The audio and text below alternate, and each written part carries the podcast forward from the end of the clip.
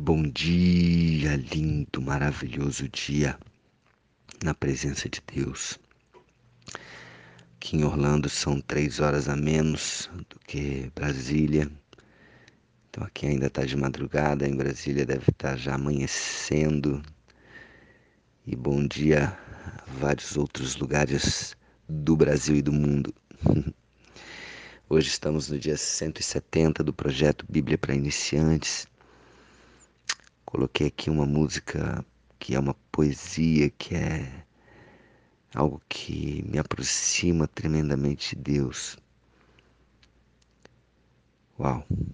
E termina com, com essa frase que eu coloquei aí: You're the one who never leaves the one behind. Você é aquele que nunca deixa para trás alguém. Nunca, nunca, nunca deixa alguém para trás. E essa é a natureza de Deus, essa é a natureza de Jesus. Reconciliação. Sempre, sempre, sempre.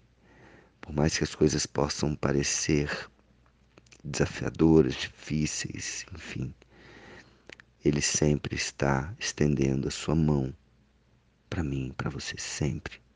Independente do erro, da culpa, independente do pecado, independente do livre-arbítrio, das nossas escolhas, Ele estará sempre estendendo, nunca deixa alguém para trás. Ele não deixa, Ele está sempre olhando, sempre. Sempre há uma chance. Sempre há uma chance. Enquanto estivermos aqui, nesta terra, nessa trajetória, há uma chance. Amém? Então, como eu falei ontem, um trecho pequeno preparando para essa parte, fechando aqui o capítulo 9 de Romanos, versículo 19, falando sobre a soberania de Deus. Tu, porém, me dirás: de que se queixa ele ainda, pois quem jamais resistiu à sua vontade? Quem és tu, ó homem, para discutires com Deus? Porventura pode o objeto perguntar a quem o fez: Por que me fizeste assim? Ou não tem o oleiro direito sobre a massa para o mesmo barro fazer um vaso para honra e outro para desonra? Que diremos, pois, se Deus, querendo mostrar a sua ira e dar a conhecer o seu poder, suportou com muita longanimidade os vasos de ira preparados para a perdição, a fim de que também assim, a fim de que também desse a conhecer as riquezas da sua glória em vasos de misericórdia, que para a glória preparou de antemão, os quais somos nós, a quem também chamou não só dentre os judeus, mas também dentre os gentios. Vou explicar um pouco que, que ele falou aqui. Deus não é obrigado a responder à humanidade. Como barro não tem poder nem autoridade para questionar o trabalho do oleiro, assim também ninguém tem autoridade para questionar os caminhos de Deus. Em todas as coisas, Deus, como olheiro, preparou os vasos, tanto para destruição quanto com um propósito, perdão, com o um propósito de revelar a sua ira e poder, como para misericórdia, para revelar sua glória e amor.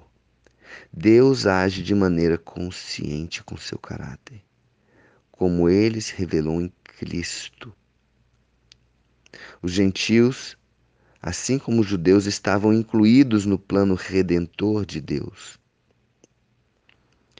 O meu povo, como ele fala aqui, é uma linguagem pactual que indica a restauração, o, o recon, a reconciliação do relacionamento da aliança. A designação que ele usa aqui de vasos de ira, ela se refere aos descrentes. Aos descrentes. Aquelas pessoas que não receberam a Deus, que não entenderam os planos de Deus, os propósitos de Deus, que não creram naquilo que Deus fala ou falou. Então, é, essa designação de vasos de ira que ele coloca aqui, está falando dos descrentes. Que Deus, inclusive, incessantemente tem estendido a sua mão para que haja reconciliação. Incessantemente. E aqui continua. Assim como também dizem Oséias: chamarei povo meu ao que não era meu, e amada a que não era amada, e no lugar em que se lhes disse: Nós sois meu povo, ali mesmo serão chamados filhos do Deus vivo. Perdão.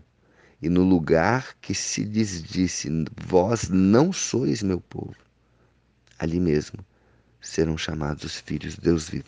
Ele está falando dos gentios, daquele povo que, que não havia sido escolhido por Deus, pelo menos pelo que os judeus acreditavam, é, serem o povo escolhido de Deus, o povo escolhido de Deus. Só que quando veio Jesus, tudo mudou.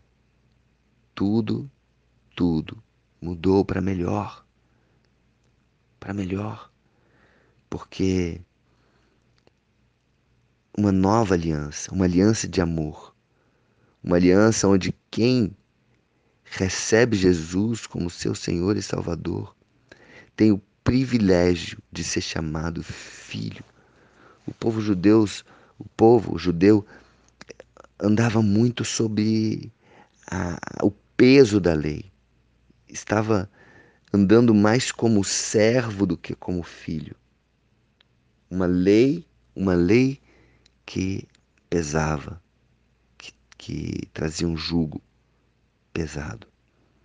Sim, cumprir a lei é bom. Só que existia um peso hoje. Jesus olha para mim, para você e fala: por que, que você está carregando esse peso? Troca o seu jugo com o meu. O meu é leve e suave. E Jesus morreu por, por nós. Ele continua aqui. Mas relativamente a Israel, dele clama Isaías: ainda que o número dos filhos de Israel seja como a areia do mar, o remanescente é que será salvo. Porque o Senhor cumprirá a sua palavra sobre a terra cabalmente e em breve. Como Isaías já disse, se o Senhor dos Exércitos não nos tivesse deixado descendência, ter-nos-ia tornado como Sodoma e semelhantes a Gomorra. Uau!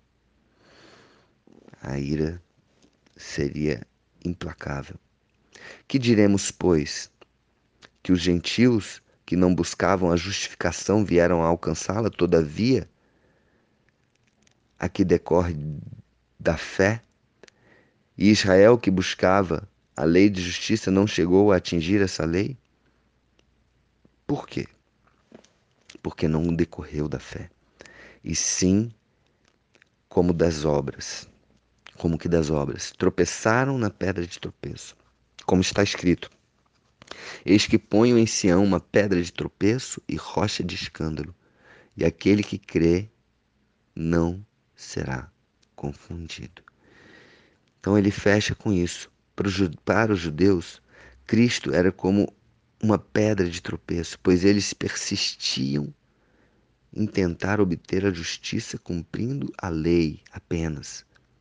Então, para eles, a, a, a justiça era cumprir a lei e para Deus a importância da fé. É impossível agradar, a Deus sem fé. Então, os gentios que não buscavam a justificação por obras, não apenas pela lei, eles buscavam pela fé pela fé e não por obras. Então os, os próprios judeus tropeçaram na pedra de tropeço que eles ou rocha de escândalo. Pedra de tropeço e rocha de escândalo. É como é, Isaías está se referindo a Jesus aqui. E aquele que crê nela, nessa pedra de tropeço, nessa rocha de escândalo, não será confundido. Então, que eu e você possamos crer naquilo que foi pedra de tropeço para os judeus e naquilo que foi rocha de escândalo, aquele que é o nome acima de todo nome. Todo joelho se dobrará, toda língua confessará a Ele. Que eu e você possamos crer nele, em Jesus, aquele que é o caminho, a verdade e a vida, para que possamos ser justificados pela fé e não apenas por lei e por obras. Porque as obras são decorrentes da fé e não uma finalidade em si.